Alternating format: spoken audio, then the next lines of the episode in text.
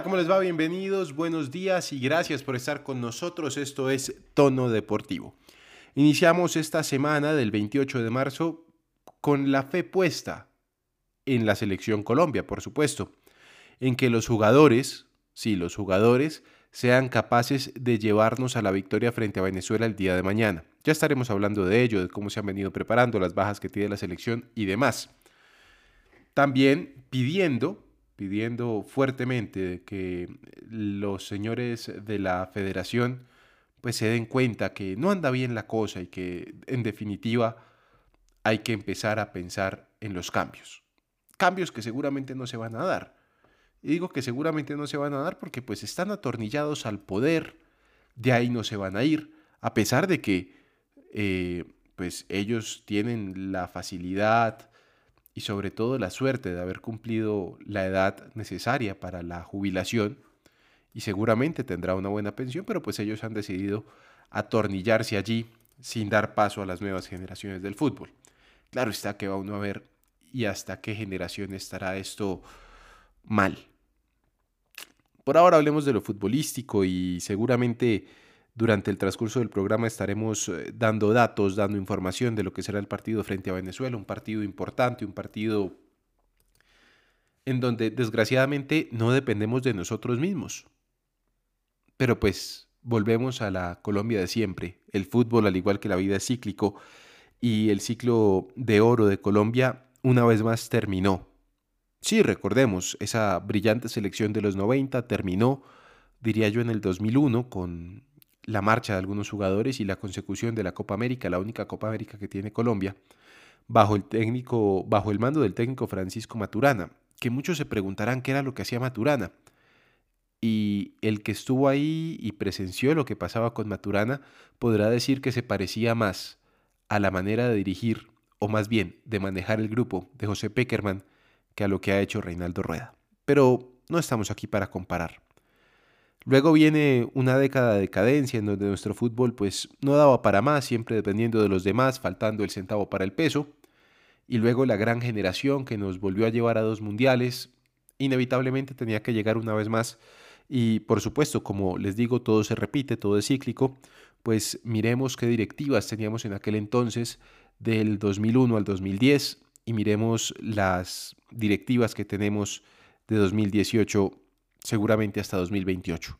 Esperemos que no, esperemos que esté equivocado y que este ciclo se acabe antes, pero de momento pues la verdad poco o nada se ve. Hasta aquí las malas noticias, más adelante las volvemos a retomar. Por ahora vamos con las buenas y bienvenidos a Tono Deportivo. En tono deportivo, ciclismo. Hablamos de ciclismo porque Sergio Higuita se coronó campeón de la Vuelta a Cataluña. Nairo Quintana quedó cuarto en una increíble actuación de los nacionales. Don Omar Pachón, ¿cómo le va? Buenos días.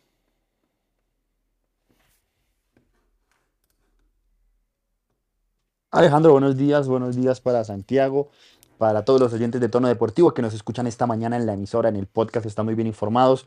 Y una buena noticia, gran noticia este fin de semana en el ciclismo colombiano con lo del Monster, con Sergio Higuita que se proclamó campeón de esta competencia de pues bastante relieve, donde ya es el quinto colombiano que obtiene el título. Sergio Higuita que tomó el liderato el día viernes, la mantuvo el sábado y pues en la etapa de ayer que fue más complicada de lo que parecía en un principio, porque pues si viene en un circuito en Barcelona sencillo, siempre tenía sus altibajos en el Montjuic y mm, pues logró, logró defenderla. El ganador de la última fracción fue Andrea Baggioli, el corredor del Quick Step, que le ganó al Tila Valtier.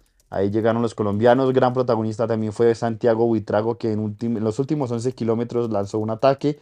Se fue en la fuga solo, pero no le alcanzó, no le alcanzó las piernas y a los 7 kilómetros de llegar a la meta lo cazaron. Y bueno, Sergio Higuita que así gana la carrera más importante hasta ahora en su haber, en su palmarés. Y tiene y muestra las credenciales de ser líder capo del Bora. Y ojo, ojo con lo que viene para él en lo que planea su equipo. Aún no se sabe con certeza si va a ser al Giro o qué grande va a estar, pero lo más seguro es que comande ahí. Segundo fue Richard Carapaz de Lineos que mejoró, impresionó a los que creían que estaba un poco debilitado de cara al Giro, que es donde se lucirá este año. Joao Almeida que le sacó ese podio a Nairo Quintana, un Nairo Quintana que terminó cuarto a 53 segundos, que se vio bien, pero pues no aguantó el paso un momento de Higuita, pero terminó ahí cuarto. Y es la otra gran noticia, que Nairo este año está acabando las carreras dentro del top 5, top 10. Y pues bueno, ya otros nombres como Juan Ayuso, que fue quinto, un corredor para el futuro del ciclismo español esta carrera que como le decimos deja gratos recuerdos para los colombianos y que se convierte así Sergio Higuita en un connacional más que se lleva este premio en suelo catalán. Las buenas noticias del deporte de las bielas las encuentra usted en tono deportivo. Seguimos. En tono deportivo, baloncesto. El suramericano sub-18 de baloncesto se lleva a cabo en Caracas, Venezuela. Colombia se enfrentó al local por el quinto lugar del torneo. Finalmente, Venezuela se impuso 82 a 60. El máximo anotador colombiano fue Santiago Velázquez con 13 puntos. Colombia terminó en el sexto lugar de esta competencia. En tono deportivo, ciclismo. Séptimo lugar para Valentina Roa en la final de la primera válida de la Copa Mundo de ciclomontañismo que se realizó en Lourdes, Francia. Pero en el Valle del Cauca tuvimos vuelta al Valle. Omar, ¿cómo le fue a los diferentes equipos que estaban participando allí? Bien, Alejandro, pues fue una vuelta al Valle muy entretenida al final, si bien el circuito ahí a las afueras de Cali eh, permitió que algunos corredores em, se lucieran un poco menos, no, no, no se vieran tan eh, resaltados, por así decirlo, y, y, pues al final fue una competencia que tuvo transmisión de hecho de televisión local y que poco a poco ha llamado la atención de, de, las personas y una carrera que aprovechó para que precisamente esos equipos del rentado local que no han tenido mucha exposición aprovecharan, se dieran la cita y al final pues en la categoría femenina Lorena Colmenares se llevó la etapa y la victoria, secundada por Ana Cristina Fagua. Y en los hombres Rodrigo Contreras del EPM Scott se llevó también la etapa y la victoria, es decir, la, el trofeo de esta carrera, la Vuelta al Valle, secundado en la general por Wilson Peña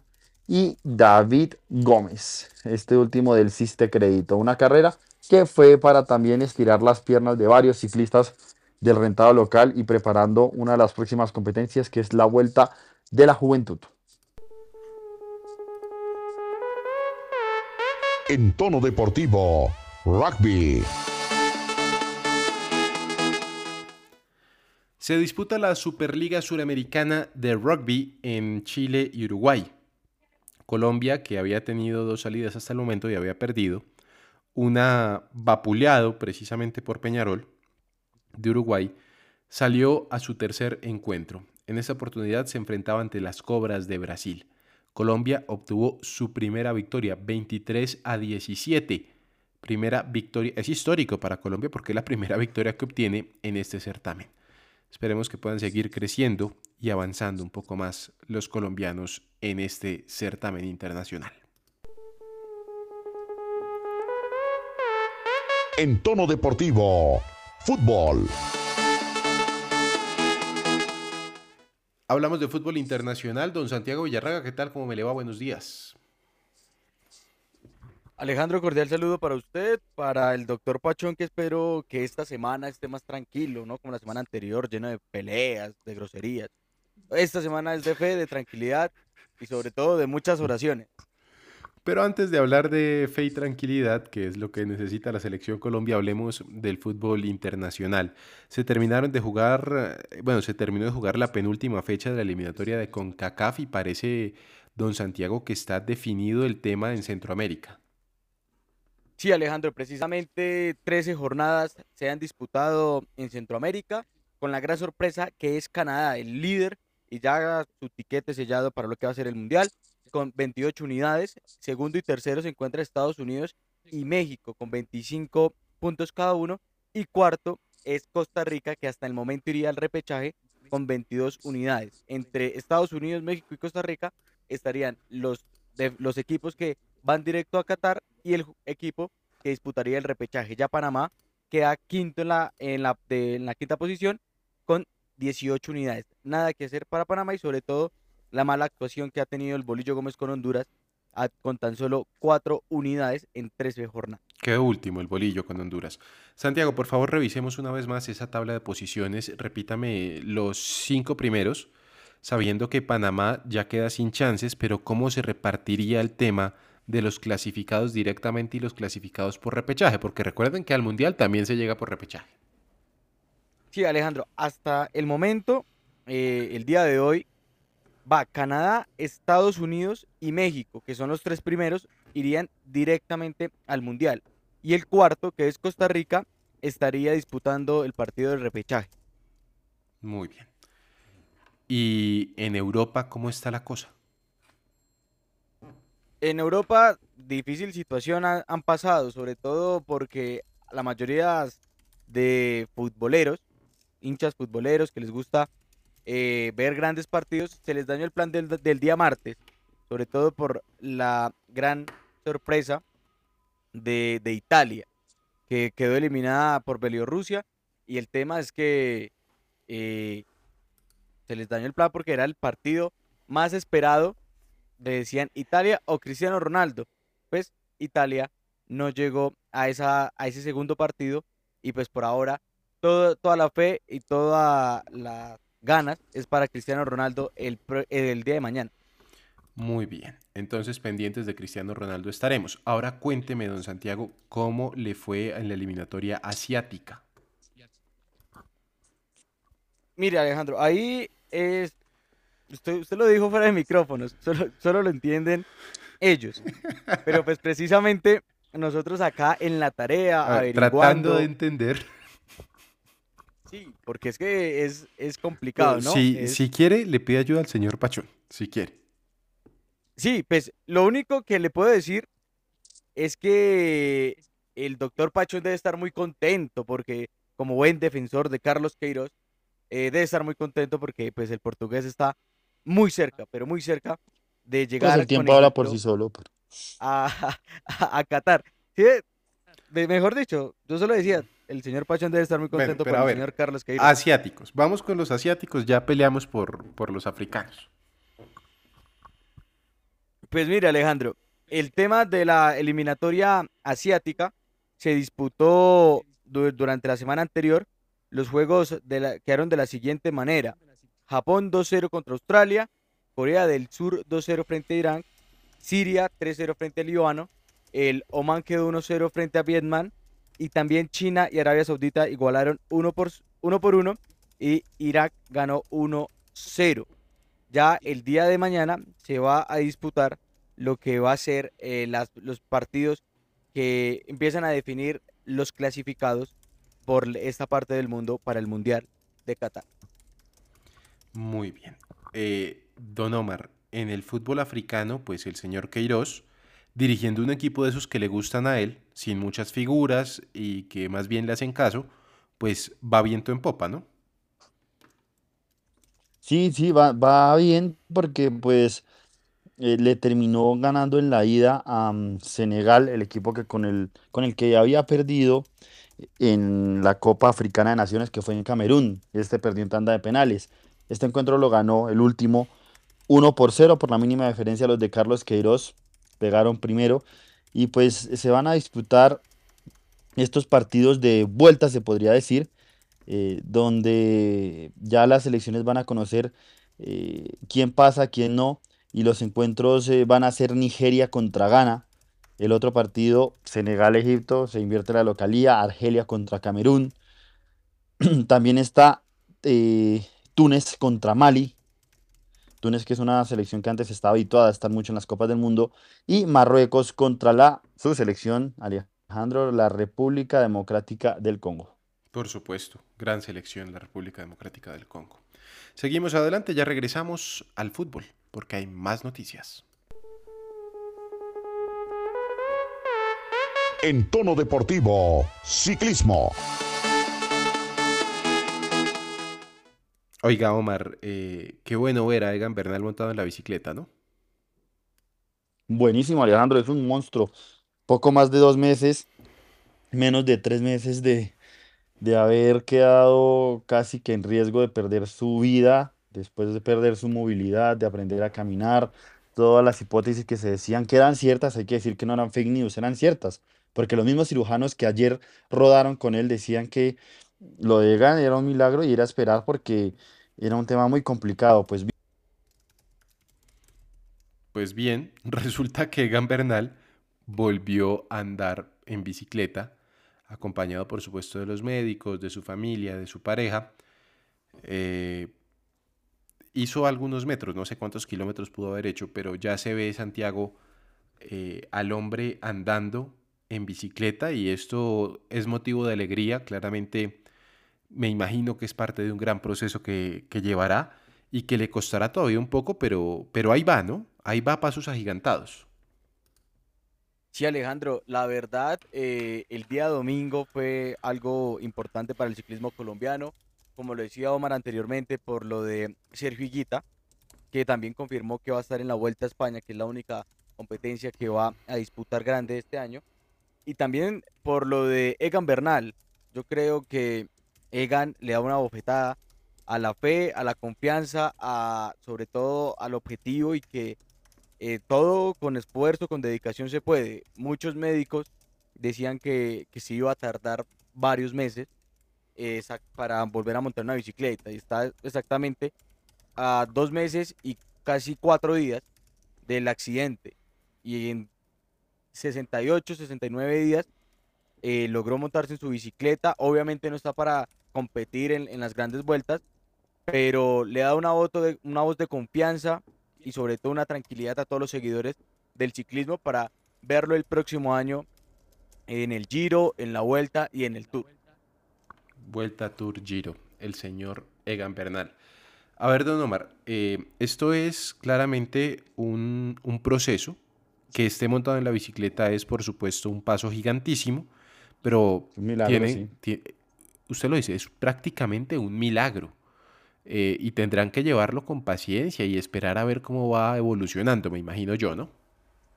Sí, no, no, no nos podemos adelantar mucho porque, a ver, esto, esto de Egan es eh, impactante porque lo que se decía no eran noticias falsas, todo era cierto, que de pronto no podía volver a caminar, de pronto tenía que aprender a caminar en un año, de pronto no puede volver a montar bicicleta, ya lo ha hecho, ha montado simulador, lo vimos ayer por la carretera, fueron 70 kilómetros en un promedio de 25 kilómetros por hora, algo que para alguien que hace tres meses, menos de tres meses, se estrelló a 60 kilómetros por hora contra un bus con su humanidad es impresionante.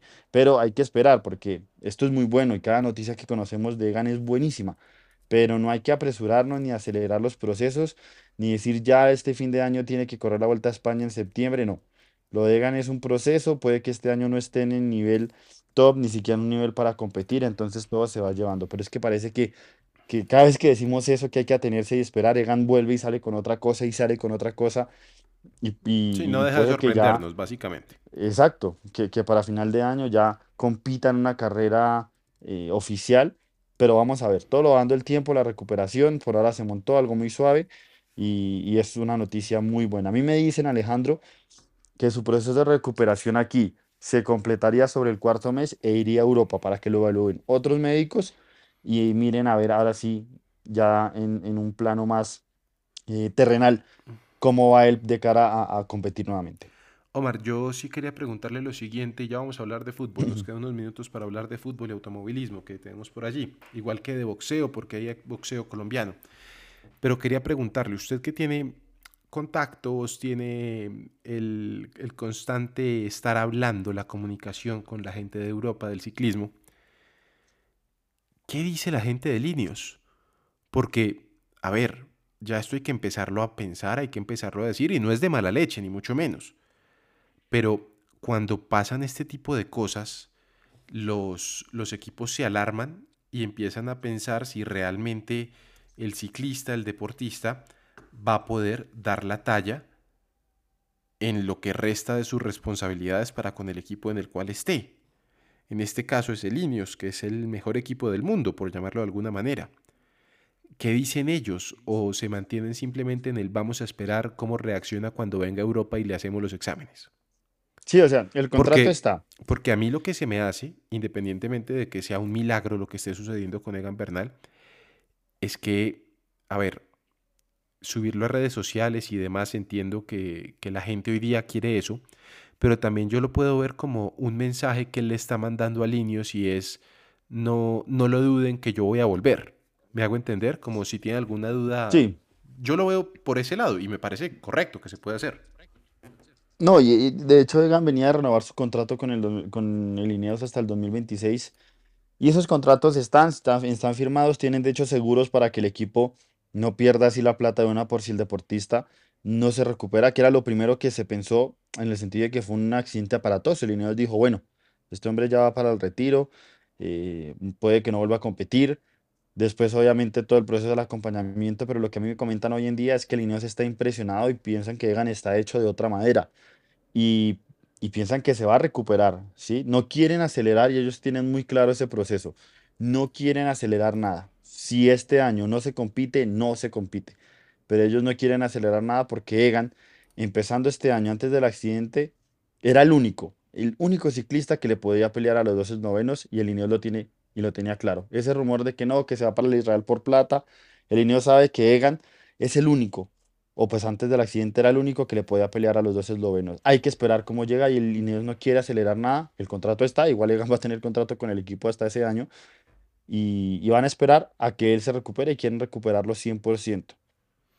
Vendrán seguramente temporadas complicadas para Egan Bernal, pero a ver, no es la primera persona ni el, ni el primer ciclista que sufre un accidente de este Y tipo. no es normal Rigo- que no gane. No, y Rigoberto Urán, acuérdese, estuvo a punto de morirse tres veces y Él se ha siempre... roto la clavícula en ocho oportunidades. Sí, no, imagínense, y siempre salió mejor, ¿no? Entonces, todavía está muy joven Egan y ojalá respete los procesos, respete los tiempos y vaya siempre bien, con la mejor disposición. Seguimos en tono deportivo. En tono deportivo, boxeo. Ayer terminó una jornada más del Campeonato Continental de Boxeo que se disputa en Guayaquil, Ecuador. Colombia presente. En el primer combate en los 48 kilogramos perdió Fred Franco Nacional, el colombiano él, ante Billy Rodríguez de Cuba, decisión unánime. En el segundo combate de los colombianos, John Elin Orobio, el colombiano, en los 60 kilogramos, le ganó a Kim Jamal Ismond de Guayana por eh, decisión dividida en el segundo asalto y en el tercero. El último combate en los más 92 kilogramos, Juan Pablo Patiño de Colombia perdió ante Teixeira da Silva de Brasil. Los colombianos están presentes en el boxeo internacional. En tono deportivo, automovilismo. Se disputó la segunda gran carrera de la Fórmula 1 en donde Max, Max Verstappen volvió a ganar luego de haber abandonado en Bahrein, esto fue en Arabia Saudita. Segundo Charles Leclerc y tercero Carlos Sainz o Checo Pérez, Omar. Tengo la duda porque creo que hay todavía como confusión Alejandro, con es el que- tema. Sí, es que lo que se dice oficialmente es que Sainz sigue y se mantiene como tercero hasta esta mañana. Eh, lo que pasa es que decían y muchos alegaban y daban por sentado de que había una sanción eh, por un sobrepaso y que Checo Pérez ocupaba ese lugar. Bueno, se llevaron ahí unas cosas, pero por ahora Sainz mantiene ese tercer lugar y se llevó esos 15 puntos. Leclerc, súmele, se llevó la vuelta rápida. Gran fin de semana de Red Bull porque ganó la pole. Lástima que con Pérez se equivocaron en esa entrada porque en la siguiente vuelta salió el safety car y perdieron ese puesto y pues Pérez le tocó a, reiniciar la carrera en el cuarto lugar. Pero gran fin de semana para esta escudería, ni se diga para Ferrari que no se baja del podio. Impresionante. Y ya viendo el tema preocupante de Mercedes, que yo creo que con ese quinto lugar de Russell y el décimo de Hamilton, que de hecho Hamilton subió cinco posiciones desde su partida, pero también preocupante y mucho más el tema de McLaren. El tema de McLaren para mí es mucho más preocupante porque lo de Mercedes se sabe un poco, pero es que McLaren no encuentra el carro, no encuentra el ritmo. Terrible. Estoy viendo aquí la última publicación que hace la FIA. Esto fue el día anterior, 10.05 de la noche en, en Jeddah, 2.10 de la tarde en Colombia, que fue el- la clasificación provisional hasta el momento, decían ellos, Carlos Sainz aparecía tercero. Luego, más adelante, eh, presentan la conferencia de prensa en donde aparece Carlos Sainz como tercero. Entonces, hasta el momento no ha habido comunicación oficial del tema de Checo Pérez. Y yo no creo que vaya a haber comunicación, pues, dos días después, ¿o sí, Omar? ¿Cómo, Alejandro? No, no le escuché la última parte. Que no creo que vaya a haber comunicación del tema dos días después de, de lo No, no, no, no, no, no, no, no, ya Sainz déjelo igual. No es mucha la diferencia tampoco, lo de Checo muy bueno. Eh, ojalá esos puntos al final no sean discusión eh, y se lleven a esos temas que, que Es son que en, en extradeportivos. Red Bull, ay Dios, mejor dicho. ¿Sabe qué? Hablemos de fútbol. En tono deportivo, fútbol. Don Santiago, ¿a qué horas viaja su selección Colombia? Alejandro, la selección Colombia, ya quisiera que fuera mía. ya quisiera que fuera mía. Tiene el vuelo programado a eso del mediodía para Venezuela. Lo que dijimos la semana anterior, eh, Reinaldo Rueda quiere estar muy poco tiempo allí y toda la preparación la hizo en Barranquilla. Muy bien. O sea, poco tiempo va a tener en Puerto Ordaz. Puerto Ordaz que de por sí ya es bien complicado este lugar. Lo, único que va a hacer la selección Colombia allí es la última práctica teórica, que es lo que va a hacer Reinaldo Rueda en el hotel de concentración para ya el día de mañana preparar, o bueno, terminar de preparar lo que va a ser el partido frente a Venezuela, donde Reinaldo se encomendó a todos los santos. Muy bien. Que se siga encomendando porque es que eso así es muy berraco, ¿no? Eh, don Omar, hay dos bajas ya confirmadas. Una es el señor Juan Guillermo Cuadrado por acumulación de tarjetas amarillas. Me parece a mí una tarjeta amarilla infantil que se hizo sacar. Y la otra es Alfredo Morelos que lo tuvieron que devolver para Escocia. Eh, exactamente, sí. Eh, Alfredo Morelos, que yo no entiendo bien si llegó golpeado o llegó aquí a la selección a, trabajar en exceso, porque eh, ese tema de la recarga muscular, verdad, no, me- no, no, no me encuentro explicación, a no ser de que él no haya seguido indicaciones. Pero pues sí, Morelos que se regresó, no jugó, vino otra vez de paseo, se devolvió. Y pues la baja de Cuadrado, que la sabíamos ese día cuando le sacaron la amarilla, pero que, mm, pero que eh, no sé qué, qué tan preocupante sea viendo que tenemos armas ahí también. El partido contra Bolivia lo jugó como interior. No me parece tan preocupante como varios medios y periodistas están, están alarmando por ahí. Bueno. Don Santiago, ¿cómo le va a los colombianos en Copa Suramericana? ¿Contra quiénes tienen que jugar?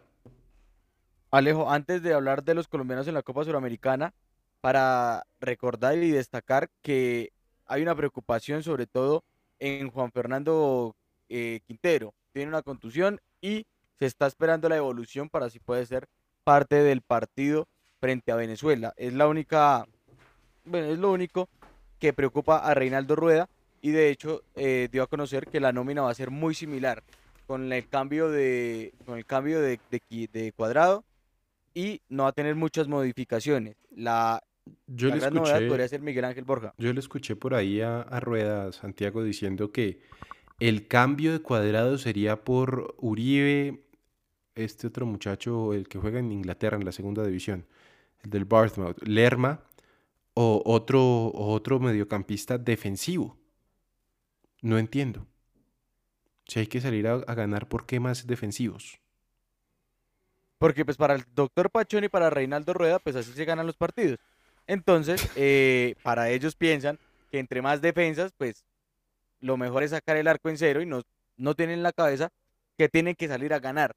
Pero pues eh, de pronto las, se puede tirar cambiada porque en las últimas ruedas de prensa Reinaldo Rueda eh, ha tirado esas, como esas pistitas de, de cambiar la nómina y lo más probable es que el cambio sea Juan Fernando Quintero y estén los dos con James Rodríguez desde el once inicialista. Por eso es la preocupación, porque es lo que se vino trabajando en la sede deportiva de la selección en Barranquilla y toca esperar, porque la preocupación sí es el tema de Juan Fernando Quintero, Alejandro. Muy bien. Don Omar, ah, bueno, dígame por favor, ¿cómo le va a los colombianos en Suramericana y Libertadores? ¿Contra quién les tocó antes de irnos? Para terminar. Sí, Alejandro, Para terminar, Alejandro. No, pero a ver, Santiago, y ya va Omar. Gracias. Sí, no, que le diga a Santiago. Sí. Yo iba a complementar era el bailado que me metió Santiago, pero No, Sí, hombre, ahorita, espérense a pero- mañana, espérense a mañana, espérense a que haya partir. Li- listo, Alejandro. Mire, en la Copa Libertadores, eh, dos, dos colombianos van a estar en este certamen internacional, el Deportes Tolima, que hace parte del grupo D, que en el, con el que comparte Atlético Mineiro, Independiente del Valle y América de Brasil, y también el Deportes Tolima. Y el grupo E está el Deportivo Cali, que la ve mala acá en el torneo local, pues la va a ver más feo en el certamen internacional, teniendo en cuenta que Y está celebraron, ¿no? Boca Juniors. Pero Sí. ganaron, déjelos que ganaron, hombre. Es que también no- no los no, celebraron en el sorteo. En el sorteo. Cu- Cuando se enteraron que les tocaba con Boca, eh, pareciera como si hubieran gritado. un- Pues porque van a ir a conocer a. Argentina, hombre. Es que también usted. No, y el morbo que tiene, el morbo que tiene Teo con Boca ya se sabe. Imagínese usted lo que debe haber dicho Teo, ¿no? Imagínese usted lo que debe haber sido esa celebración. Y igual también para, para destacar que Teo siempre que va a la bombonera, siempre le marca a Boca. Entonces, mire, Alejandro. Siempre le marca y grupo sale B. expulsado. Sí, también. Ay, o- ojalá en esa oportunidad no, porque pues eh, el puesto de Dudamel todavía sigue temblando. El grupo E está compuesto de la siguiente ¿Todavía? manera: Boca Juniors, Corinthians y Always Rey de Bolivia y pues el Deportivo Cali. Esos son los dos equipos colombianos que van a tener participación en la Copa Libertadores. Ya por la parte de, de la Suramericana, también dos equipos, el Independiente Medellín, que va a estar en el grupo E, que lo comparte con Internacional, 9 de octubre, y la Guaireña. Y también tenemos al equipo del Junior de Barranquilla, que va a tener al Oriente Petrolero, Unión y Fluminense. Muy bien. Ahora sí, don Omar, la última y nos vamos. La última y nos vamos, Alejandro. Le cambio de deporte. Vámonos eh, rápidamente a los bolos porque ayer se inició el Campeonato Suramericano de Bowling Sub-16 y Sub-21 en Asunción, Paraguay, en la modalidad individual. Los deportistas colombianos se colgaron las siguientes medallas. Sub-16, femenino bronce para Verónica Osorio, masculino bronce Miguel Ángel Londoño. En Sub-21, femenino oro para Sara Duque, plata Daniela González, bronce Mariana Santos, triple podio para Colombia. Y en el masculino, oro para Juan José Rincón y plata para Samuel Calderón. Y con esa información llegamos al final de Tono Deportivo. Que tengan todos ustedes un feliz día.